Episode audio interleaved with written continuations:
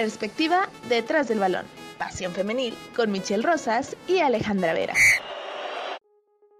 Bienvenidos a un episodio más de su podcast Pasión Femenil. Los saluda de este lado su servidora y amiga Michelle Rosas y me da mucho gusto saludar a mi compañera Alejandra Vera. Bienvenidos a un episodio. Es un placer estar aquí acompañándolos, ¿no? Y principalmente estar aquí al lado de Michelle Rosas. Y más con este tema, mentiroso. Prácticamente la tecnología nos permite, es como si así estuviéramos, ¿no? Entonces, bueno, la verdad, eh, la verdad es que nos ha ayudado demasiado. Y digo, pues así justamente fue como se presentó, como se dio la noticia, que hoy nos incumbe, y que hoy nos invita a dar esta noticia, a compartir con ustedes información de cuatro mujeres que se están llevando los reflectores a nivel nacional. Sí, yo creo que la, noticia que se da a conocer marca un, va a marcar un antes y un después, sobre todo en la Liga Femenil, porque es la primera ocasión en el cual eh, todas las categorías de la Liga, de la selección mexicana, perdón, sub selección mayor, sub 20, sub 17 y sub 15 estarán a cargo de mujeres, ¿no? Y también marca el precedente de que en la selección mayor estará por primera ocasión una mujer y esto nos habla justamente, yo sí creo que tiene algo que ver un poquito el hecho, Alejandra, antes de que entres, entremos de cara a la primera, a la primera mujer, la primera entrenadora de la que vamos a hablar en este episodio, me lleva a pensar en lo último que la FIFA ha estado declarando. No sé si tú lo has, has tenido oportunidad de leerlo, que seguramente sí, justamente respecto al apoyo que le ha dado la mujer, ¿no? Y respecto a esta parte de que le ha pedido o ha insistido mucho en los en los clubes y sobre todo en las selecciones de que comiencen a meter a mujeres en los puestos directivos, ¿no? Como auxiliares, como técnicos, ¿no? Que cada vez más sean las mujeres las que sean cargo de los equipos y las que mantengan los, los lideratos de estos mismos. Sí, y justamente también tiene mucho que ver y incluso, bueno, diversos medios y medios también internacionales lo relacionan también a la llegada de Miquel Arriola, ¿no? A la federación, a que se hayan metido en la liga, en que esté dentro, o sea, su papel va a jugar eso entrenadoras decían tanto John de Luisa como Gerardo Torrado comentaban eso, ¿no? Que era el papel, era el chiste, era el, el irles buscando abrir el paso y digo incluso Mónica Vergara, ¿no? Que eh, lo del primer paso para que las mujeres estuvieran dentro de la liga y estuvieran justamente en estos puestos era que ellas dieran un paso al frente y estuvieran empezando a tomar esto pues en serio, ¿no? Y creo que se está haciendo, creo que esta noticia que nos apañe justamente esta semana y se lleva a los reflectores y se lleva a todos, los titulares, pues es justamente el avance, ¿no? Y tiene muchísimo que ver, como bien lo comentas, en la liga. Bueno, ya, sin más preámbulos, vamos a hablar de la mujer que se está llevando los reflectores esta semana y estoy segura que lo hará por muchísimo más tiempo. Mónica Vergara nació en la Ciudad de México el 2 de mayo de 1983. Ella, bueno, pues como la mayoría de, jugadoras de las que hemos hablado, ¿no? Ella comenzó desde muy pequeña jugando principalmente con niños, como pues así pasaba, ¿no? Y siguió jugando y luchó por sus sueños a pesar de los prejuicios, a pesar de todos los, los comentarios, los típicos, ¿no? En donde les decían, pues regrésate a la cocina, ve a hacer el quehacer y todo. Oye, pero eso todavía se sigue escuchando. Allá no, pues sí, sí, definitivamente sí, pero es algo que creo que ya se está luchando y ya pues no nos importa tanto, ¿no? Ya es como que bueno, ya X y creo que justamente esto lo apoya la creación profesional de la Liga MX pues femenil, ¿no? Ella obviamente pues sigue luchando y lo hacía desde muy pequeña, pues en su deportivo había una escuela de fútbol de Antonio Latota Carvajal y ahí ella jugaba, era una filial de Necaxa, era la única mujer jugando con niños y bueno, desde ahí se veía venir su gran paso que tenía, ¿no? Porque ella, eh, ella desde entonces, bueno, dice que Leonardo Cuellar fue uno de sus futbolistas favoritos y que después fue su mentor. Ella dice que al menos en todo lo que lleva de carrera considera a Leonardo Cuellar como un 60% su mentor, ¿no? Como que un 60% fue gracias a él, se lo debe a él y sigue completamente agradecida, ¿no? Durante 15 años de carrera tuvo de todo, a los 13 años recibió su primer llamado a la selección en 1996 y tres años después fue al Mundial con el mismo Leonardo Cuellar con 16 años y ella pues era la más joven del equipo. Como seleccionada nacional jugó en el Mundial de 1999, además fue olímpico de 2004 en Atenas, dos Copas Oro en el 2000 2002 y, 2006, perdón, y cuatro panamericanos en los que se destaca que obtuvo la medalla de plata de 1999, también en Santo Domingo 2003 y en Guadalajara 2011, ¿no? Ahí se, ella se despide ya como jugadora, pero comienza su gran, largo y pues y vasto camino como entrenadora, ¿no? En 2012 ingresa a la Escuela de Directores Técnicos para que tres años después, en 2015, recibiera su licencia tipo A, que hoy le permite pues estar al pendiente y al filo de las elecciones mexicanas, ¿no? Digo, y comienza su historia porque también además participó en el primer programa de formación de entrenadores de la FIFA, en donde la legendaria entrenadora Jill Ellis fue su mentora. También, bueno, ella regresa al lado de Leonardo Cuellar, por eso digo y repito, y ella lo dice en repetidas ocasiones y en la mayoría de sus entrevistas, que pues es su mentor, ¿no? Y es el que siempre va a seguir, porque ella fue asistente y comenzó, bueno, siendo como auxiliar técnico en el Mundial del 2015, en el Proolímpico del 2016 y en los Centroamericanos del 2014. Ella ya, bueno, con su camino con selecciones menores estuvo en el Mundial Sub-17 del 2014 y en el del 2016 y con la Sub-20 en los Mundiales del 2014, 2016 y 2018. Ya ella como encargada y llevándose todo el equipo a cuestas, es decir, ya como directora técnica absoluta, ella dirigió a la Sub-15 en el campeonato de la CONCACAF del 2016 en el que le abrió la puerta para que la sub-17 pues alcanzara el mayor logro y creo yo que el máximo o si no, bueno, no el máximo de los mayores logros que han tenido la selección nacional, pues en la historia, ¿no? Eh, ella logra eh, llevarlas a la final del Mundial de Uruguay 2018, eh, prácticamente hace menos de tres años, en donde, bueno, sí se pierde contra España, pero se logra definitivamente una marca completamente histórica, ¿no? Ya y tras la destitución de, de Christopher Cuellar y en conferencia virtual, John de Luisa y Gerardo Torrado la presentan este 19 de enero del 2021 como la entrenadora de la selección mayor femenil de México, en donde ella y uno de los objetivos que se comentaba en esta conferencia de prensa, pues es el posicionar a la selección femenil mayor, obviamente, entre los ocho primeros lugares del mundo, ¿no? Lo que nos habla que justamente el camino que ella quiere alcanzar y de todos los directivos que están obviamente acompañándola a su lado, detrás de ella, ¿no? Es el hecho de que de verdad quieren posicionar a México en más y mejores lugares y por qué no dar campeonatos y, y dar una posición a la que pues la verdad es que la selección nos tiene muy muy acostumbrados a no recibir tanto, ¿no? Muchas veces he hecho la carrilla de, ay, ni el quinto partido, que no sé qué. Entonces, bueno, esa va a ser la principal enmienda de Mónica Vergara al frente de la selección mayor femenil, en donde, bueno, pues quieren ahí posicionarse, ¿no? De hecho, bueno, en sus palabras, comentó ella, me siento muy honrada, lo asumo con compromiso y con valentía.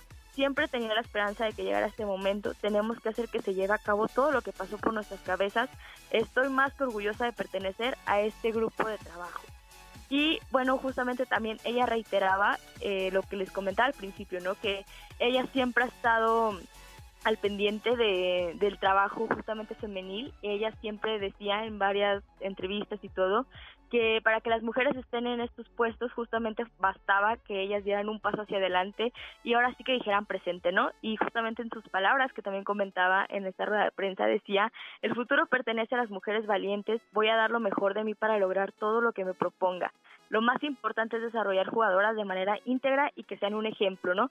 Yo creo que justamente ella quiere lograr algo que se reflejó a lo largo de toda su carrera, el hecho de seguir adelante, de continuar y de llevar un proceso, ¿no? Porque final, finalmente y no no cualquier persona está al frente de una de una selección nacional mayor y, y principalmente no cualquier persona está haciendo joyas en bruto, ¿no? Y justamente a lo que se ve y en las palabras de Mónica Vergara es lo que quieren hacer con las jugadoras. Bueno, tú lo mencionas muy bien a Alejandra, digo, a Mónica le costó, le costó mucho, así como le costó a las siguientes directoras técnicas que llegaron a selección mexicana, y lo vamos a ir viendo justamente, ¿no? Pero quería hacer un comentario, ¿no? Ayer alguien decía en redes sociales, ¿no? ¿Cuánto va a ser el tiempo que se le va a dar a Mónica Vergara, por ejemplo, para para que ella comience a lograr los objetivos que le tienen planteado, ¿no?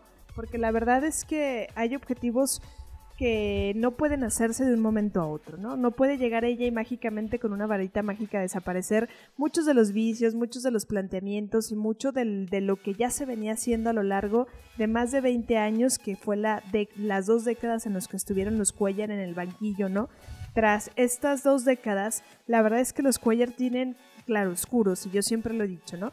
Como tienen cosas positivas, tienen cosas negativas, ¿no? Entre las cosas positivas es que dejaron tres participaciones de mundiales en la categoría mayor, Juegos Olímpicos, dos medallas de oro en Juegos Centroamericanos y del Caribe, cuatro preseas en Juegos Panamericanos, una de plata y tres de bronce, y en mundiales, pues ahí sí es el, lo oscuro, ¿no? Justamente porque no se alcanza a ganar ninguno de los nueve partidos disputados y fueron en total seis derrotas y tres empates, ¿no? Esta es la, la era de los Cuellar, ¿no? Y los Cuellar están detrás de todas las directoras técnicas de las que vamos a hablar a continuación, porque al final ellos fueron los que las formaran, las formaron y las que estuvieron atrás de ellos, ¿no? Después llegó Christopher Cuellar, ¿no? El hijo, justamente, y este, ante el mal resultado y el mal panorama que ya se venía haciendo justamente con la selección, pues ya era inevitable, ¿no? Que se diera esta este anuncio, el cual el día de ayer para muchos sorprendió, para otros ya no, porque la verdad es que el trabajo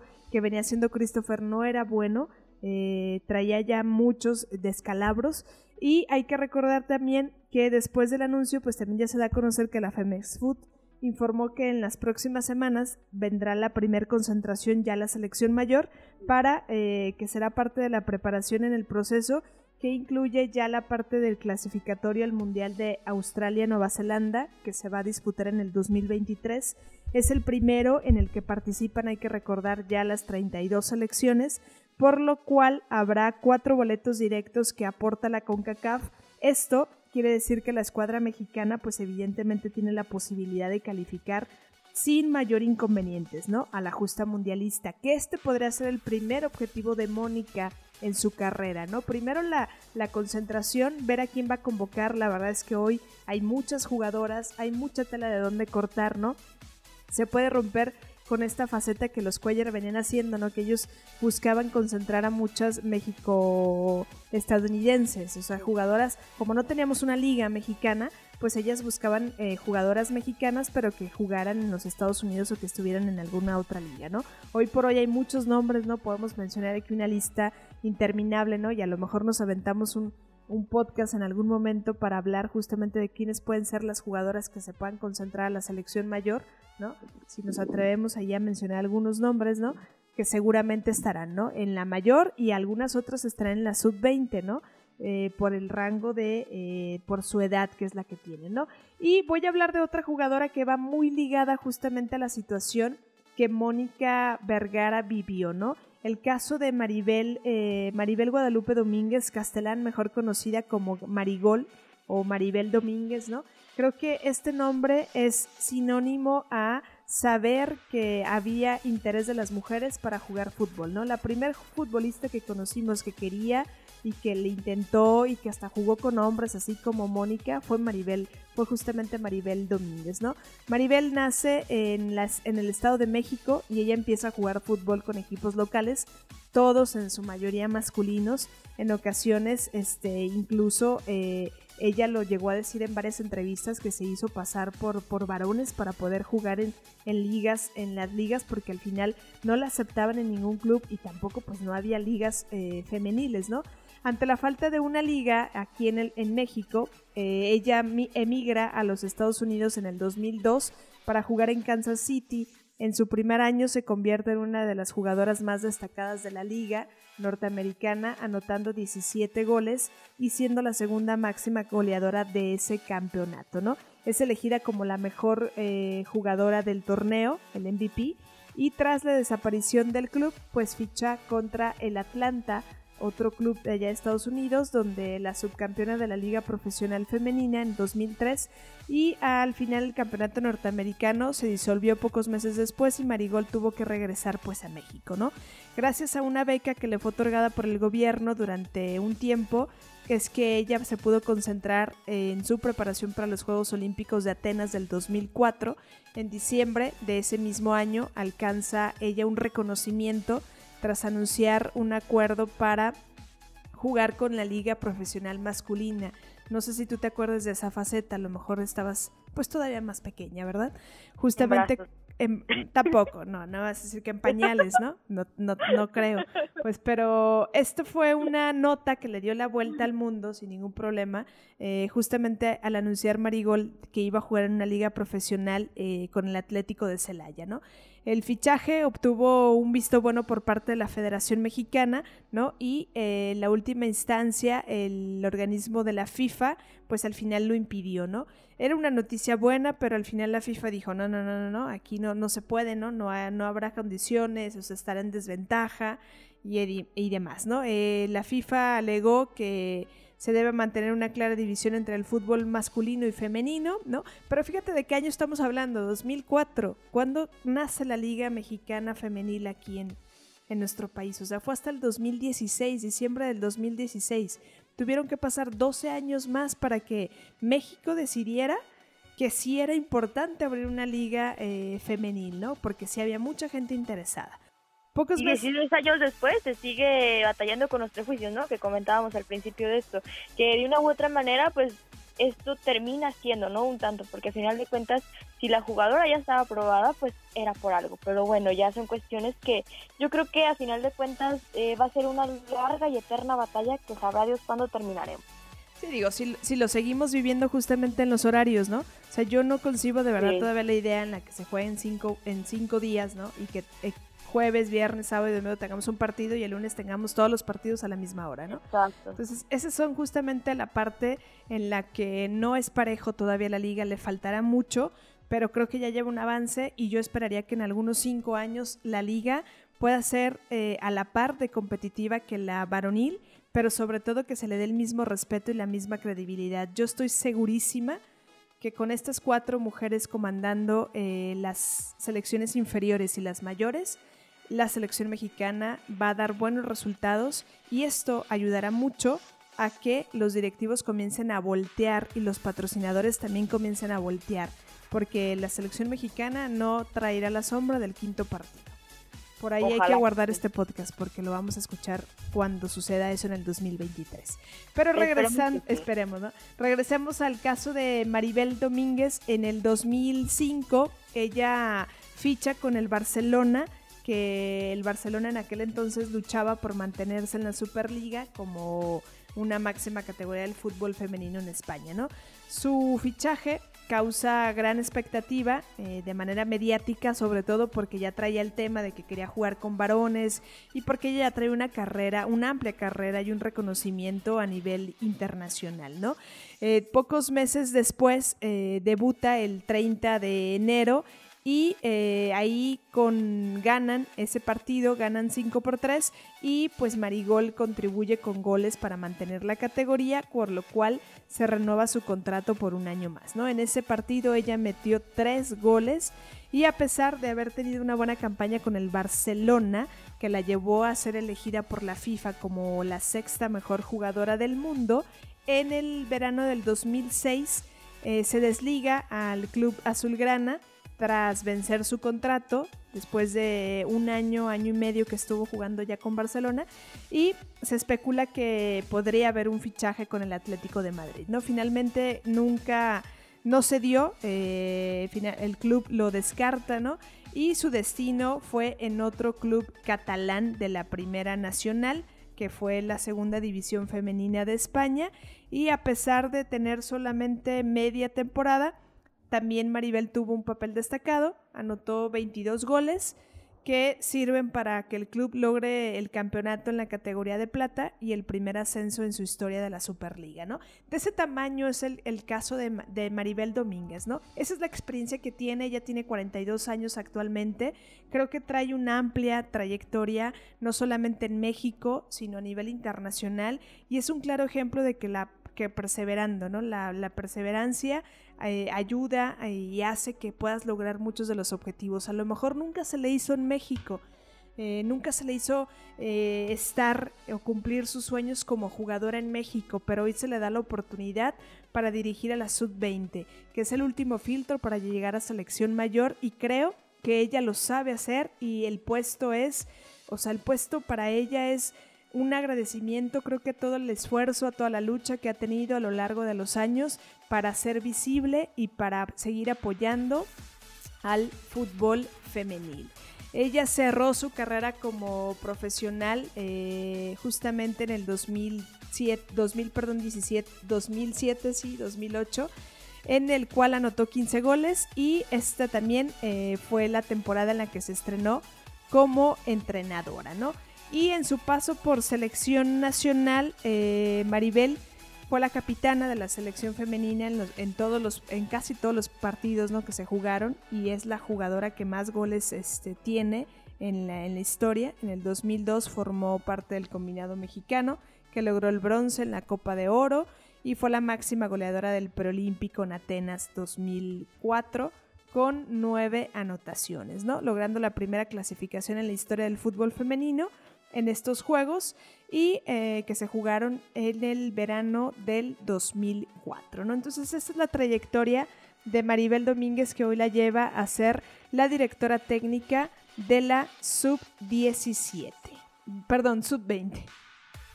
Sí, digo, y creo que algo que, que, bien destacas, y yo creo que la palabra clave de entre estas cuatro mujeres, digo, nos faltan dos por, por platicar de ellas, pero es justamente eh, la confianza en el proceso, ¿no? digo, cada una ha tenido su proceso, y yo creo que uno de los mayores premios a sus grandes carreras, si en su momento el fútbol mexicano les quedaba de ver, ¿no? Como jugadoras, porque no tuvieron una liga profesional en la que se desarrollaron e incluso, bueno, tuvieron que enfrentarse a esto, ¿no? A jugar en equipos varoniles o en brincar del otro lado del charco como pues muchas, muchas estrellas del fútbol mexicano pues ya eh, con ya con trayectoria pues lo han tenido que hacer eh, pues yo creo que ahora el voltear y ver una liga eh, y el principal premio que se van a llevar va a ser el poder nutrir a sus selecciones de las que ahora son encargadas de una liga local, ¿no? yo creo que ahí van a encontrar el mayor premio, el, la mayor satisfacción y de una u otra manera el que ahora estén liderando estos cuatro pues equipos, estas cuatro eh, divisiones, pues se va a encargar como es su premio, ¿no? Al,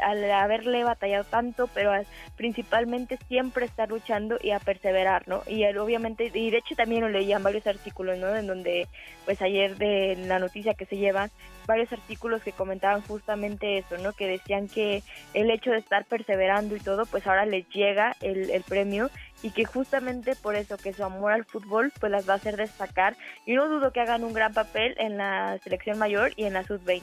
Exacto, ¿no? Y ya para finalizar con Maribel, para pasar a la con la otra estratega, ¿no? Maribel ya dirigió, hay que ser eh, puntuales, la categoría sub-15 y la sub-17 y además ya fue auxiliar. Entonces, el reto que tiene la sub-20, pues es técnicamente cerrar el proceso, ¿no? Ella ya conoce a jugadoras de la sub-15, ya conoce a jugadoras que hoy están en sub-17 y seguramente de sub-17 brincarán a sub-20, ¿no? Entonces, esa es la importancia, que saben, que conocen estuvieron evidentemente con Cuellar, ¿no? Saben también, traen la escuela de Cuellar, pero tienen evidentemente eh, el chip de haber sido jugadoras y de haberles costado justamente el reconocimiento y el hacer visible y el luchar por un puesto, ¿no? Y hoy lo van a querer demostrar, ¿no? Y de Maribel Domínguez me brinco con Ana Galindo, que Ana Galindo es justamente a la que ayer anunciaron como eh, la que va a dirigir Sub 17. Ana Galindo, hay que recordar que en la Liga Femenil ya tuvo una participación como auxiliar técnica del América. Eh, esto fue en el 2019. Ella fue en el 2019, perdón, fue cuando deja justamente eh, de ser auxiliar técnica para brincar a la parte de de ser, eh, formar parte, perdón, de la selección mexicana, ¿no? Ana estaba trabajando o inició junto con Leonardo Cuellar el proyecto del equipo femenil en América, ¿no? También eso es importante, la escuela que trae América y que tú y yo lo hemos dicho y que en el, en los, en el programa la, la última vez tú comentabas justamente los debuts, ¿no? Y hay varios en el América, ¿no? Eso es lo que tienen los Cuellar, ¿no? Que debutan a mucha gente también y que le dan oportunidad. Eh, Ana con Leonardo Cuellar a Forman América y se incorporan a selecciones femeniles para seguir mostrando eh, la experiencia desde sub 15, ¿no? Eh, el reto que se tenía que tomar evidentemente era conformar el equipo y llevar al equipo a los premundiales y a las competiciones internacionales. Ana Galindo eh, se va del América con el título de Liga de la Apertura 2018, en lo cual ella, ella fue parte. Ana Laura Galindo estudió diseño y comunicación visual sin eh, saber que años después se titularía o se graduaría como directora técnica para dejar huella en el América y evidentemente hoy en selección. Eh, ahora ya la entrenadora de sub-17 ha evidentemente dejado atrás toda su vida eh, normal, no profesional como comunicadora o como diseñadora y ha dedicado todos sus sueños a eh, sus sueños y aspiraciones al fútbol femenil. En, desde su papel que ella estuvo en Coapa era relevante porque a corto plazo logró muchos y buenos resultados como auxiliar técnica, ¿no? Salía de repente a dar conferencias de prensa ella, ella salía a acompañar siempre al director técnico y fue parte fundamental en el proyecto Azul Crema. Consiguió, ya te lo decía hace un rato, el campeonato en el Apertura 2018 y así se quedó hasta febrero del 2019 cuando decide unirse a selección nacional. Las metas de Ana Galindo eh, no serán nada fáciles, tendrá mucho camino por delante, pero cuenta al final con el respaldo de la Federación Mexicana y por supuesto por colegas ya experimentados para buscar hacer historia justamente en el tri femenil. Ella se une justamente a la fila de estas tres estrategas que por primera vez en la historia de México tenemos en selecciones y además se une a las directoras técnicas, las cinco directoras técnicas actuales que tenemos en la Liga MX femenil, a la, a la parte de la historia del fútbol femenil.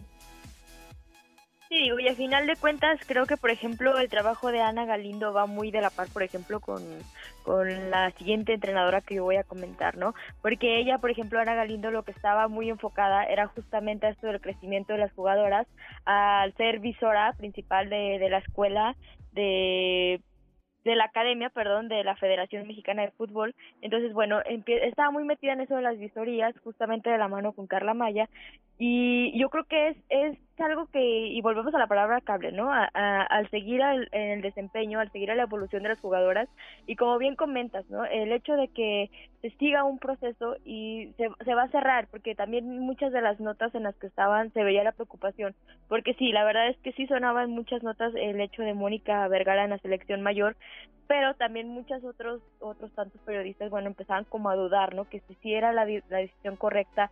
Yo lo comentaba justamente en la última edición de Pasión Femenil eh, live en donde decíamos que sí yo creo porque al final de cuentas es es seguir el proceso no justamente las conocen desde muy pequeñas y obviamente van a cerrar con la selección mayor con la sub 20 con la sub 17 y por ejemplo las que están ya en la sub 15 o están todavía en el proceso de sin contar obviamente la pandemia que bueno también afectó obviamente a nivel selección. Este yo creo que es justamente eso no el hecho de seguir ahí yo creo que lo que hicieron tanto Carla Maya como Ana Galindo en las visorías en la academia de fútbol femenil eh, de la Federación pues suma mucho no y justamente permite que, que, que, esto prosiga, ¿no? Que sigan el proceso y que estén de la mano de las jugadoras que en algún momento pues están viendo crecer y que ya están siendo figuras pues en la liga local.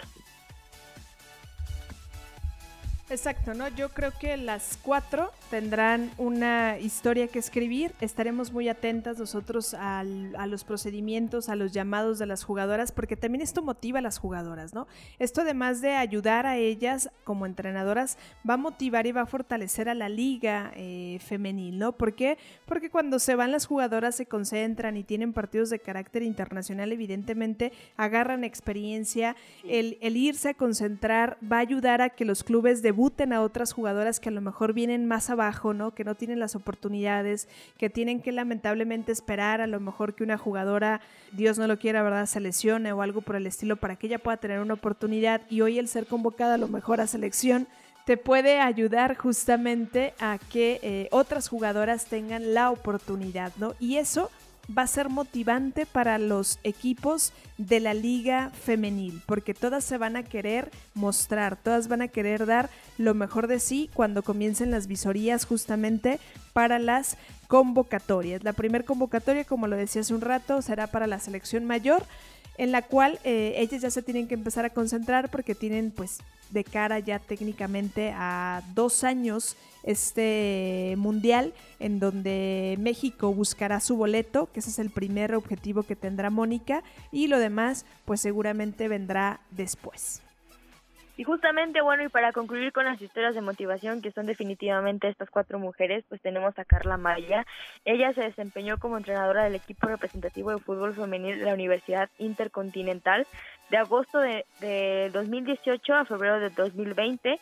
También fue directora técnica en Prepa Ibero y después dio el salto a la Federación Mexicana de Fútbol como auxiliar de la sub 15 desde febrero del 2020 hasta el 19 de enero del 2021, donde se informó que sería la entrenadora de la misma división, ¿no?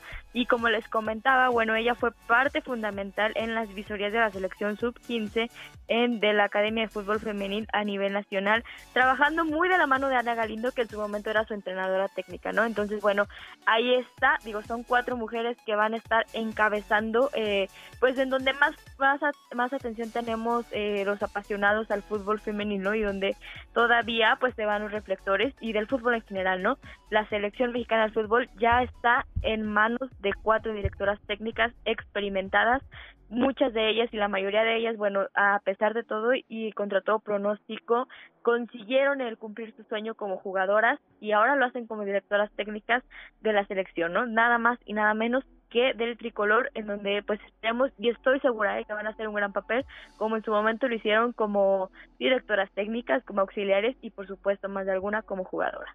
Exacto, ¿no? Les deseamos desde acá todo el éxito de todo el equipo de Pasión Femenil. Estaremos muy al pendiente, así como ustedes los invitamos a que sigan al pendiente de todas las noticias que acontecen de este maravilloso y bonito deporte que es el fútbol. A través de nuestras redes sociales lo pueden hacer en Facebook como nos encuentran, perdón, como Pasión Femenil GDL y en Twitter nos encuentran como arroba femenil-pasión. Así es, bueno, también estamos en nuestro canal de YouTube y en Instagram como Pasión Femenil y por su plataforma favorita también nos encuentran como Pasión Femenil. Muchísimas gracias por llegar hasta el final de este episodio. Nos escuchamos en un episodio nuevo la siguiente semana. Síguenos en redes sociales como Pasión Femenil. Perspectiva detrás del balón.